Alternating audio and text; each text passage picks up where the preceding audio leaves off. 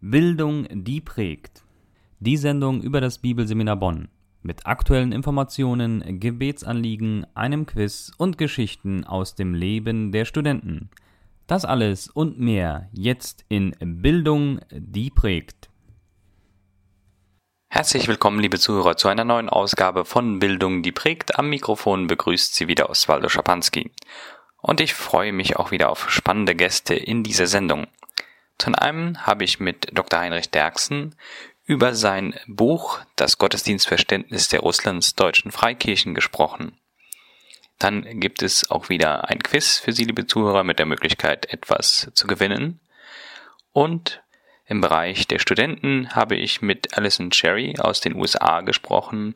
Sie studiert hier am Bibelseminar Bonn, ist zurzeit in der zweiten Klasse und sie berichtet ein wenig über ihre Erlebnisse und Erfahrungen hier am Bibelseminar Bonn. Doch nun wünsche ich Ihnen viel Freude bei dieser Ausgabe von Bildung, die prägt. Das Bibelseminar Bonn. Aktuelle Informationen, Gebetsanliegen und Gespräche mit Dozenten. Einige aktuelle Informationen und Gebetsanliegen. In der Montagsandacht waren diesmal Viktor Pritzgau und Diethelm Staus von der FCBG, Freie Christliche Bekenntnisschule Gummersbach, zu Gast. Wir sind begeistert von der Arbeit der freien christlichen Bekenntnisschulen und beten für diesen inspirierenden Dienst. Mehr Informationen erhalten Sie unter folgender Adresse www.fcbg.de Heute beginnt die Prüfungswoche im Wintersemester 2016-2017. Danach freuen sich die Studenten auf zwei Praktikumswochen und etwas Ferien. Ab dem 27. Februar 2017 beginnt das neue Semester am Bibelseminar. Ein Studieneinstieg ist für Interessierte dann möglich. Wir würden uns freuen, Sie in der Entscheidungsfindung zu betreuen. Informieren Sie sich unter www.bsb-online.de oder rufen Sie uns an unter der Nummer 02222 701 200 022 22 701 200. Einige Veranstaltungen und Termine im Überblick. 25. Februar Trauerseminar Unverständlich und unverzeihlich. Wie können wir den Suizid eines Angehörigen einordnen und verarbeiten? Mit Dorothea Gerhardt. 1. März 2017 Abendseminar Geschaffen als Mann und Frau. Wie begleiten wir Heranwachsende in der Zeit von Gender Mainstream und Homosexualität mit Eva Zumstick. 31. März bis 2. April Teenagerleiterseminar TLS 6 mit Jakob Görzen. Fortbildung für alle Teenagerleiter, Teams, Jugendleiter und Mitarbeiter. In diesem Blog wird es um das Thema Erlebnispädagogik gehen. 13. Mai 2017 Freundestag und Sponsorenlauf am Bibelseminar Bonn. Nähere Informationen zu allen Veranstaltungen erhalten Sie wie immer unter www.bsb-online.de. Zu den Gebetsanliegen in dieser Woche. Bitte beten Sie für die Prüfungswoche am Bibelseminar Bonn, dass die Studenten das Gelernte abrufen können. Beten Sie bitte auch für die anschließende Praktikumszeit, für Bewahrung und besondere Erlebnisse mit Gott. Danken Sie Gott bitte für das vergangene Semester am Bibelseminar Bonn. Beten Sie bitte für neue Bibelschüler dass Gott diejenigen beruft, die er für den Bau seines Reiches ausbilden möchte. Bitte beten Sie für alle Dozenten, Mitarbeiter und deren Familien, für Bewahrung, Weisheit für ihren Dienst am BSB und die richtige Balance zwischen Arbeit und Familie. Liebe Zuhörer von Bildung, die prägt, wir sind jetzt wieder in dem äh, Bereich der Sendung, wo es um das äh, Bibelseminar Bonn direkt geht oder um äh, Dozenten, die verschiedene Projekte vorstellen. Und diesmal freue ich mich besonders, dass sich der Leiter des Bibelseminar Bonns Zeit genommen hat, sein Buch vorzustellen. Heinrich Derksen wird hier das Buch Das Gottesdienstverständnis der Russlands-deutschen Freikirchen ein bisschen freistellen. Willkommen hier in der Sendung, Heinrich. Danke, dass du dir für uns Zeit genommen hast. Ja, ich bin äh, gerne nochmal hier, um etwas über das weiterzugeben, was mich in den letzten Jahren intensiv beschäftigt hat. Ich habe mit meiner Dissertation 2010 angefangen und habe dann ja, Ende 2016 das Projekt zum Abschluss gebracht. Also fast sechs Jahre hat mich dieses Projekt beschäftigt und äh, ich freue mich ein bisschen davon zu erzählen, was ich da so in dieser Zeit in Erfahrung bringen konnte. Wieso hast du dieses Buch überhaupt geschrieben? Was war deine äh, Motivation? Ja, das äh, muss ich tatsächlich so beantworten, indem ich ganz weit aushole. Schon als Student ähm, wurden wir mal in einer Vorlesung gebeten, ähm, einen typischen Gottesdienst aufzuzeichnen, wie wir ihn so in unseren Gemeinden erleben. Und da waren wir natürlich Studenten aus verschiedenen Denominationen, Konfessionen. Und äh, ich habe dann typisch russlanddeutschen Gottesdienst dargestellt. Mm. Und dann, als die ähm, ganzen Studenten ihre Aufgaben zurückbekamen, fehlte meine Aufgabe. Ich sagte, hm, hat denn mein Dozent die Aufgabe nicht gelesen oder hat er sie irgendwie irgendwo verloren? Äh, und dann sagte er, ich habe eine Aufgabe bei mir gelassen, ich will sie euch hier als ganze Klasse vorstellen und äh, stellte dann unseren Gottesdienst der Russlanddeutschen vor, ohne meinen Namen zu nennen natürlich und erwähnte verschiedene Aspekte dieses Gottesdienstes und sagte, ich finde, das ist hier vorbildlich und das und das war für mich so eine ganz äh, merkwürdige Erfahrung, weil äh, ich habe eigentlich etwas ganz Typisches dargestellt und er hat das als etwas Besonderes dargestellt. Und da war diese Idee geboren. Warum feiern wir Gottesdienst, wie wir ihn feiern? Was ist das Besondere an einem russlanddeutschen Gottesdienst? Wo unterscheiden wir uns von anderen? Ähm, wo sollten wir von anderen lernen und auch vielleicht diese Elemente im exportieren und wo sollten wir an Dingen festhalten, weil sie aus äh, einem guten aus einer guten Tradition herkommen oder auch eine gute biblische Begründung haben. Also wie gesagt, das hat mich schon seit Jahren verfolgt. Ich habe dann irgendwann meine Masterarbeit geschrieben und habe da die ähm, das Thema aufgearbeitet, das Predigtverständnis der russlanddeutschen Gemeinden. Also das ist sehr untypisch in einem Gottesdienst. Ähm, nicht nur eine, sondern manchmal zwei, drei Predigten zu hören. Und ich weiß sogar Gemeinden, die haben mehr als drei Predigten in einem Gottesdienst. Als ich das fertig hatte, wusste ich, ich muss das gesamte Gottesdienst, den gesamten Gottesdienst nochmal aufarbeiten und damit habe ich mich dann in meiner Doktorarbeit beschäftigt. Jetzt haben äh, die Radiozuhörer natürlich das äh, Buch höchstwahrscheinlich nicht vor sich. Deswegen äh, würde ich dich einmal bitten, Worum geht es in dem Buch? Kannst du so den Inhalt einmal grob vorstellen, dass wir eine Idee bekommen, äh, wie das Buch aufgebaut ist und worum es geht? Ja, das Buch ist ja das Ergebnis meiner Doktorarbeit und insofern musste ich natürlich zunächst einmal in dem ersten Kapitel mich mit der Methodik beschäftigen. Wie habe ich geforscht? Was habe ich ähm, tatsächlich erforscht? Und insofern, das ist das, was äh, zunächst einmal so eine Doktorarbeit ausmacht.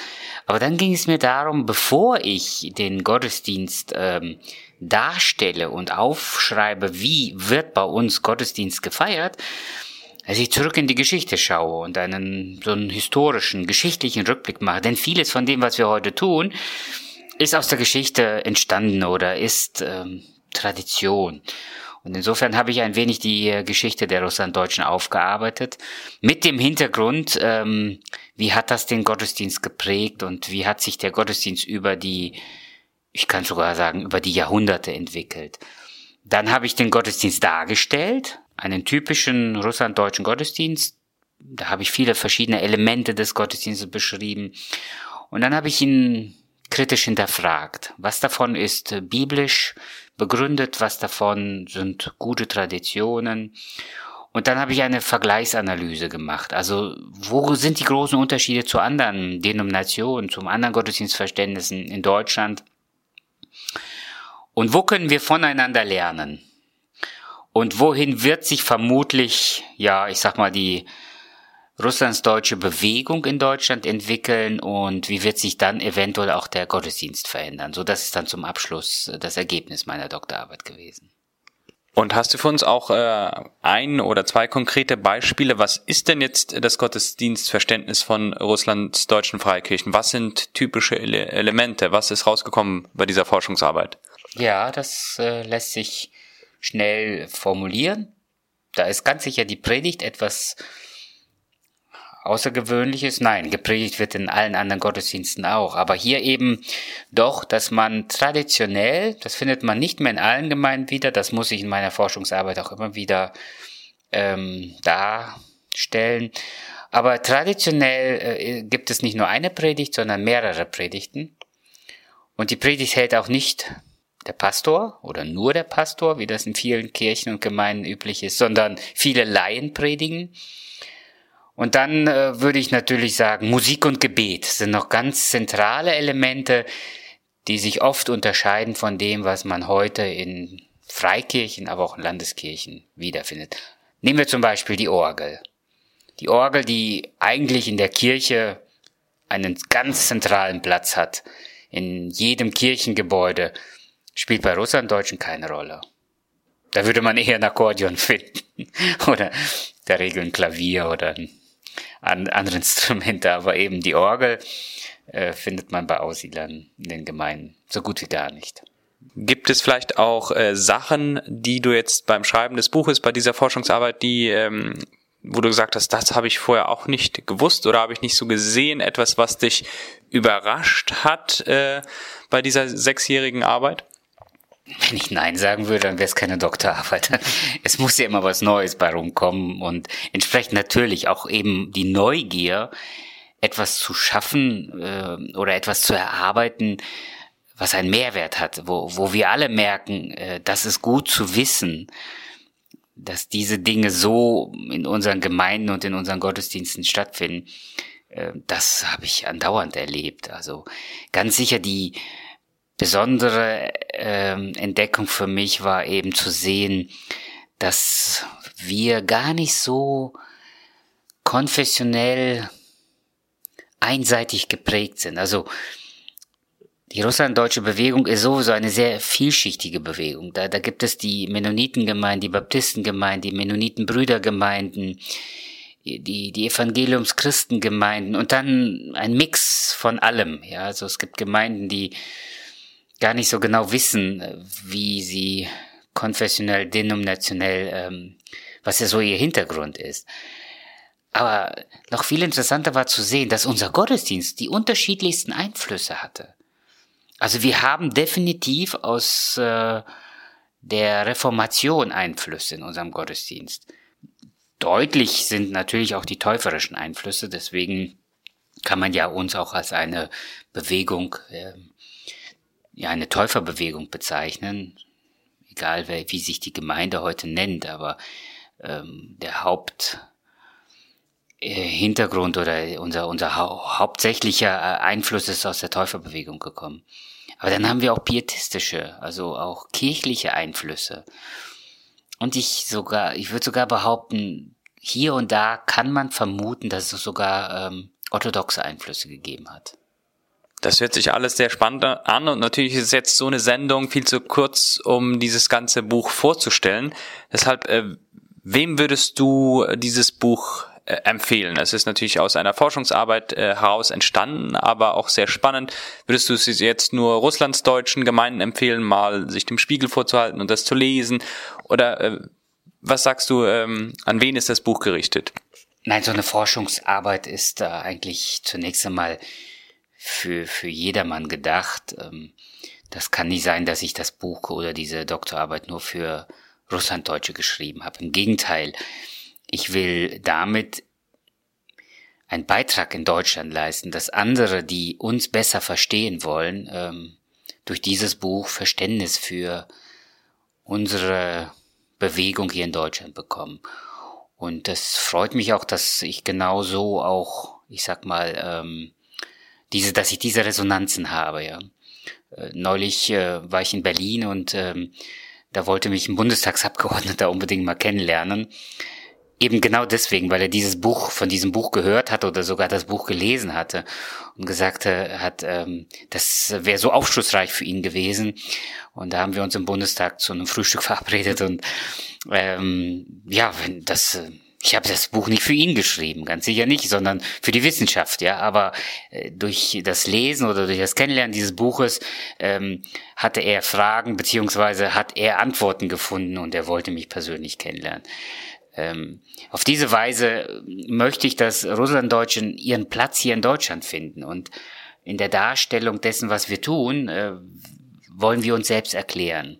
Es ist genug über uns geschrieben worden in Deutschland. Zum Teil sind wir gut dargestellt worden und Leute haben tatsächlich auch unsere Schwächen und auch Stärken dargestellt. Zum Teil sind wir total missverstanden worden in dieser Gesellschaft.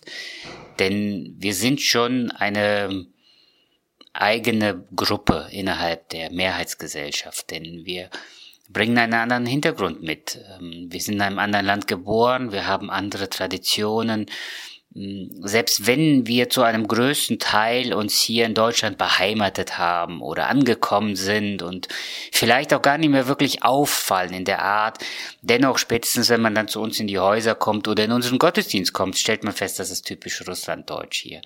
Warum ist das so? Wo kommt das her und wo wollen wir uns hinentwickeln? Das hilft uns aber auch. Ja, ich habe junge Leute, ähm, die zu mir gesagt haben, ich empfehle dein Buch wenn jemand nicht versteht, was in unseren Gemeinden passiert, dann soll er dein Buch lesen, weil dann kann er das zumindest einordnen. Und mein Wunsch ist, dass wenn wir es eingeordnet haben, wir uns dann in die Zukunft entwickeln können. Was, was wollen wir verändern? Wir, wir dürfen und wir sollten unsere Gottesdienste verändern. Und andere Dinge sollten wir gar nicht verändern, sondern sie entstammen einer guten Tradition. Ähm, sie haben eine gute biblische äh, Begründung und insofern bedarf es da keiner Veränderung. Im Gegenteil, ähm, andere werden uns beobachten und eventuell etwas Ähnliches tun in der Zukunft. Hoffentlich. Hast du vielleicht sogar konkret Punkte, wo du nach deiner Forschungsarbeit, nach deinem Buch sagen würdest, das sollten wir unbedingt behalten und das sollten wir unbedingt verändern? Oder könnten wir verändern? Ja, also beginnen wir mal mit dem, was wir verändern können und was wir eventuell auch in der Zukunft verändern sollten. Wir äh, haben eine gelebte Gottesdienstform entwickelt. Uns fehlt aber eine Theologie des Gottesdienstes. Ähm, es war ganz schwierig, an Literatur heranzukommen, um zu sagen, hier steht es. Hier ist die biblische Begründung, die theologische Untermauerung dessen, was wir im Gottesdienst tun. Äh, hier müssen wir nacharbeiten. Das habe ich zum Teil versucht aufzuarbeiten in diesem Buch, aber das sind nur erste Ansätze. Da muss weiter geforscht, geschrieben werden. Wir müssen uns äh, an der Stelle nochmal um, wie ich es eben genannt habe, Theologie des Gottesdienstes bemühen. Und dann sollten wir von anderen lernen. Wir können immer wieder auch von anderen Konfessionen und Denominationen lernen und gucken, was machen sie im Gottesdienst, ähm, wie leben sie Gottesdienst. Der größte Unterschied zwischen uns und den anderen Denominationen ist der, in fast allen Konfessionen und Denominationen kommt man zusammen zum Gottesdienst, weil Gott dem Menschen dient. Bei den Russlanddeutschen fast ausschließlich oder im Wesentlichen kommen wir zusammen, damit wir Gott dienen im Gottesdienst. Und was ist jetzt richtig? Beides ist richtig und beides ist gut und beides sollte im Gottesdienst in irgendeiner Weise auch äh, sich widerspiegeln. Aber hier können wir von anderen lernen. Welche Elemente sollten im Gottesdienst ähm, platziert werden, damit wir wissen, Gott ist gegenwärtig und er dient uns. Er begegnet uns mit seiner Liebe, mit seinem Wort, das natürlich im Wesentlichen durch die Wortverkündigung geschieht, aber hier müssten wir einmal überlegen, was können wir verändern. Und da habe ich auch einige gute Überlegungen angestellt, ähm, die man dann im Einzelnen im Buch nachlesen kann. Wiederum, was können andere von uns lernen? Wir haben über die Jahrzehnte in Deutschland es uns nicht nehmen lassen, die Kinder in den Gottesdienst zu integrieren. Zum Teil ähm, wird das kritisch hinterfragt und auch beobachtet, wie kann man die Kinder anderthalb Stunden im Gottesdienst so quälen. Beobachtet man aber die Entwicklung unserer Gemeinden, und dann lasse ich mal die Beobachtung der anderen Gemeinde, muss jede Konfession und Denomination ihre eigenen Beobachten machen. Aber es ist uns gelungen, durch die Integration der Kinder in den Gottesdienst, die Kinder auch am Gottesdienstleben zu beteiligen und sie auch am Leben der Gemeinde beizubehalten. Also wir verlieren die Kinder in unseren Gemeinden nicht so stark wie zumindest von der Seite beobachtet, das in anderen Kirchen und Gemeinden passiert. Und ich glaube, das hat, hängt damit zusammen, dass wir die Kinder ganz früh involvieren. Zum Beispiel, es gibt in den meisten Gemeinden einen Beitrag für die Kinder im Gottesdienst. Oder die Kinder selbst tragen etwas bei zum Gottesdienst, indem sie Lieder singen, irgendetwas vortragen im Gottesdienst. Und so fühlen sie sich als Teil dieses Gottesdienstes, sie sind integriert. Oder sie übernehmen sehr früh schon Dienste in der Gemeinde. Sie machen irgendwo mit im Orchester, im Orchester oder im, im, im, im Kinder- und Jugendchor singen sie mit. Oder sie helfen mit bei irgendwelchen praktischen Aufgaben. Und sie sind Teil dieser Gemeinde und des Gottesdienstes. Und ähm, ich glaube, das ist etwas, was wir unbedingt beibehalten sollten. Wie immer man da einen Gottesdienst gestaltet. Ich weiß, manche Gemeinden haben das inzwischen so, dass die Kinder nicht den ganzen Gottesdienst dabei bleiben. Das sind alles praktische Fragen, die kann man ja mal überlegen. Aber die Kinder in irgendeiner Weise im Gottesdienst äh, mit zu integrieren, das halte ich für äh, etwas, was nachahmenswert ist. Und wenn Sie, liebe Zuhörer, jetzt äh, neugierig geworden sind auf dieses Buch, dann bleibt eigentlich nur noch äh, die Frage, wo erhält man dann jetzt das Buch? Wie kommt man an dieses Buch, dass man sich selber ein Bild machen kann? Ja, eigentlich kann man das in jeder Buchhandlung kaufen. Vermutlich wird es da nicht stehen, aber man kann es über die Buchhandlung bestellen. Aber gerne könnt ihr dieses Buch auch am Bibelseminar Bonn einfach erwerben. Ruft bei uns an unter der Nummer 02222 701 200 oder schreibt uns eine kurze E-Mail und ähm, wir schicken euch das Buch gerne zu. Abschließend würde ich jetzt gerne einmal nochmal von äh, dir wissen, da steckt eine Menge Arbeit drin, eine Menge Forschung, langer Zeitraum. Wofür bist du dankbar in dieser Zeit, wo du dieses Buch schreiben durftest? Äh, was hat dir dieses Buch auch gegeben? Zunächst einmal, ich kann gar nicht anders sagen, als ich bin Gott unglaublich dankbar, dass er mir da äh, geholfen hat, dieses Projekt abzuschließen. Es gab Phasen, da habe ich gedacht, ich werde nie fertig mit diesem mit mit diesem Projekt. Ich bin meiner Familie unglaublich dankbar. Ich habe eine so liebe Frau und äh, auch eine äh, so liebevolle Familie, die mich da einfach begleitet hat und mir auch immer wieder Mut gemacht hat. Also unzählige Male hat meine Frau mir einfach nur Mut gemacht, dieses Projekt weiter voranzutreiben, mir die Zeit dafür zu nehmen und sie hat sich um die Familie in dieser Zeit bemüht. Ich persönlich ähm, sehe in dem Ganzen tatsächlich diesen Mehrwert. Ich habe etwas beitragen dürfen zur Verständigung zwischen ja der russlanddeutschen Bewegung in Deutschland und den anderen Konfessionen und Denominationen. Und mir ist ein ganz großes Anliegen, dass wir miteinander und voneinander lernen. Und ich glaube, dass ähm, dieses Projekt mir geholfen hat, meinen eigenen Hintergrund besser zu verstehen, mich besser auch zu artikulieren, ja, zu positionieren. Immer wieder werden wir gefragt, warum ist das bei euch so? Und ich bin dankbar, dass ich heute etwas bessere Antworten geben kann als davor. Und umgekehrt auch. Ähm, ich beobachte andere ähm, Entwicklungen in Deutschland, andere Kirchen und ich, ich sehe da auch einen gewissen Gewinn, wo ich denke, davon können wir lernen, da, da sollten wir auch von lernen. Und ähm, dafür bin ich sehr dankbar, dass dieses Buch mir auf diese Weise den Horizont erweitert hat. Liebe Zuhörer, wenn Sie jetzt äh, ganz interessiert sind, wenn Sie vielleicht sogar aus Russlands deutschen Hintergrund kommen und mehr über das eigene Gottesdienstverständnis wissen möchten, dann äh, empfehle ich Ihnen dieses Buch, das Gottesdienstverständnis der russlandsdeutschen Freikirchen von Heinrich Derksen, aber auch für diejenigen Zuhörer, die vielleicht nicht aus dem russlandsdeutschen Hintergrund kommen und mehr über Russlandsdeutsche erfahren möchten und das besser verstehen, auf jeden Fall ein sehr spannendes Buch. Danke, Heinrich, für deine Zeit hier in der Radiosendung, um uns ein bisschen reinzuführen in dieses Buch. Ähm, auf jeden Fall sehr interessant und ich möchte auch nochmal die Möglichkeit geben, einfach nochmal eine persönliche Empfehlung und eine Verabschiedung an die Zuhörer zu richten. Ja, ich kann im Prinzip äh, nur jedem empfehlen, nicht vorschnell den eigenen Hintergrund, den eigenen Kontext zu hinterfragen und zu kritisieren. Man sollte sich mit der eigenen Geschichte, mit der eigenen Kultur auseinandersetzen, bevor man Sachen über Bord wirft, die man nicht äh, im Detail kennengelernt hat. Und ähm, mein zweiter Wunsch ist, Gemeinschaft kann man nur gemeinsam erleben. Und deshalb ist der Gottesdienst ein zentrales Element für jeden Gläubigen.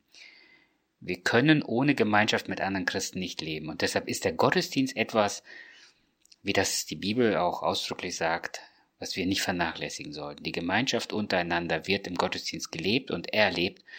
Und deshalb meidet nicht die Gottesdienste. Vielleicht, eher nicht. Das BSB Quiz. Damit kommen wir wieder zum BSB-Quiz, zum Bibelquiz in dieser Woche. In der vergangenen Ausgabe wollten wir von Ihnen wissen, wer fragte Jesus, bist du der König der Juden? Die richtige Antwort lautete Pilatus. Und die Frage in dieser Woche lautet, wie hieß der Urenkel Boas? Wie hieß der Urenkel Boas? Wenn Sie die Antwort wissen, dann schreiben Sie uns bitte eine E-Mail an info@bsb-online.de und geben im Betreff Radiosendung ein. Unter allen richtigen Einsendungen verlosen wir wie immer einen Preis. Ich wünsche Ihnen viel Glück bei der Verlosung. Das Studium am Bibelseminar Bonn. Studenten erzählen aus ihrem Leben und ihren Begegnungen mit Gott. Ja, liebe Zuhörer, wir sind hier wieder in dem Bereich der Sendung von Bildung, die prägt, wo wir Gespräche führen mit Studenten und um ein bisschen mehr aus ihrem Leben hier am Bibelseminar Bonn zu erfahren. Und ich freue mich jetzt hier besonders, dass sich Alison äh, Sherry Zeit genommen hat, ein bisschen von sich und von ihren Erfahrungen hier zu erzählen. Willkommen in der Sendung hier. Kannst du dich bitte einmal kurz den Zuhörern vorstellen? Ja, ich bin die Alison Cherry. Äh, ich komme aus Amerika und ja, ich bin Student hier am Bibelseminar Bonn. Du sagst, du kommst aus den USA. Wie ist es dann überhaupt dazu gekommen, dass du hier nach Deutschland ans Bibelseminar Bonn gekommen bist? Ja, ich wollte an eine Bibelschule gehen, weil ich will mein Leben für Gott leben. Und ich dachte, es ist gut, wenn ich eine Grundlage dazu habe, äh, mich vorbereite oder vorzubereite dafür.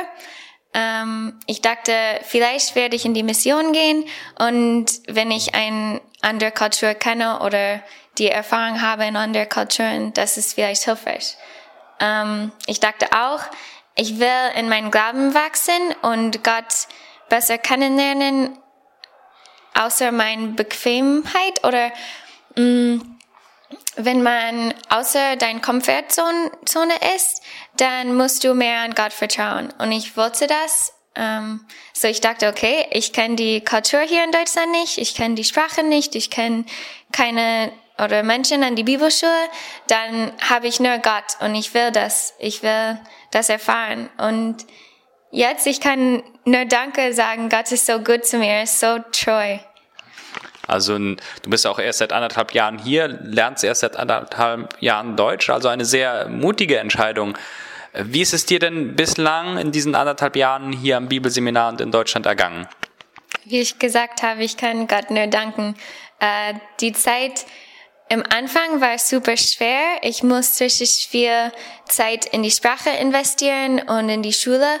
Aber immer wenn ich ähm, entmutigt war oder wenn ich wenn alles zu viel war. Gott hat mir einfach das geschickt oder geschenkt, das genau, was ich brauchte. Ähm, sei das Menschen, die mir eine Umarmung gegeben hat in die perfekte Moment oder ähm, ja, alles. Er war die ganze Zeit treu. Wie ist es dann für dich hier direkt im Unterricht gewesen? Der Unterricht äh, ist ja auch auf Deutsch. Gab es da besondere Erlebnisse oder auch besondere Fächer, die dir jetzt schon ans Herz gewachsen sind? Mm, ja, im Anfang, ich habe nicht so viel von dem Unterricht bekommen, äh, aber mit der Zeit jetzt kann ich alles ähm, gut zuhören oder verstehen. Ähm, bei mir jetzt gerade, ich lerne super viel von Römerexegese. Ähm, es ist für mich persönlich in meinem Glauben, es erklärt vieles und ich kann mehr und mehr von Gott und Jesus in einfach meine Rettung oder mh, mm, Rechtfertigung lernen. Das ist cool jetzt. Weißt du schon, wie lange du studieren möchtest? Ob drei Jahre oder fünf mhm. Jahre? Wenn ich hier hingekommen war, ich wollte nur ein Jahr machen und dann jetzt mache ich drei Jahre. Vielleicht könnte das fünf Jahre sein, aber bis jetzt ist es nur drei Jahre. Und was ist dein Traum? Was möchtest du nach dem Studium äh, machen? Wie möchtest du dich einbringen für Gott? Genau, weiß ich nicht. Ich weiß, ich werde, egal was ich mache, für Jesus leben und ich weiß, das könnte in viele Arten und Weisen ähm, passieren. Vielleicht in die Mission gehen, ja. Die Liebe Gott weitergeben. Weiß nicht. Äh, wenn du jetzt äh, an die Zuhörer ein paar Worte richten müsstest, kannst du ein Bibelstudium hier am Bibelseminar Bonn empfehlen aus deiner Perspektive? Du kommst ja aus dem Ausland. Yes, äh, definitiv. Komm. Auch wenn es nicht so einfach ist, Gott, ich glaube, Gott wird die Erfahrung Segen und ähm, deine Zeit die du investierst für ihn. Es ist Segen. Komm zu BSB. Hast du, wir machen das hier in der Radiosendung auch immer so, dass wir Gebetsanliegen weitergeben an die Zuhörer, damit wir für dich beten können. Hast du Gebetsanliegen? Wofür dürfen wir beten? Mhm. Es wäre richtig cool, wenn die Menschen für meine Zukunft beten können, ähm, so dass Gott mir klar macht, was ich machen sollte oder wie ich für ihn ähm, leben kann. Ja, und dass ich dazu gut zuhöre. Ja, vielen Dank, Alison, für deine Zeit und dass du so aus deinem Leben und äh, deiner Zeit hier am BSB erzählt hast. Dankeschön. Ja, danke. Und damit wären wir auch schon wieder am Ende der Sendung. Ich sage Ihnen vielen Dank fürs Zuhören und hoffe, wir hören uns am nächsten Montag wieder bei einer neuen Ausgabe von Bildung, die prägt. Das war die Sendung Bildung, die prägt des Bibelseminar Bonn. Mehr Informationen gibt es unter www.bsb-online.de. Bildung, die prägt. Wie wirkt Gott am und durch das Bibelseminar Bonn?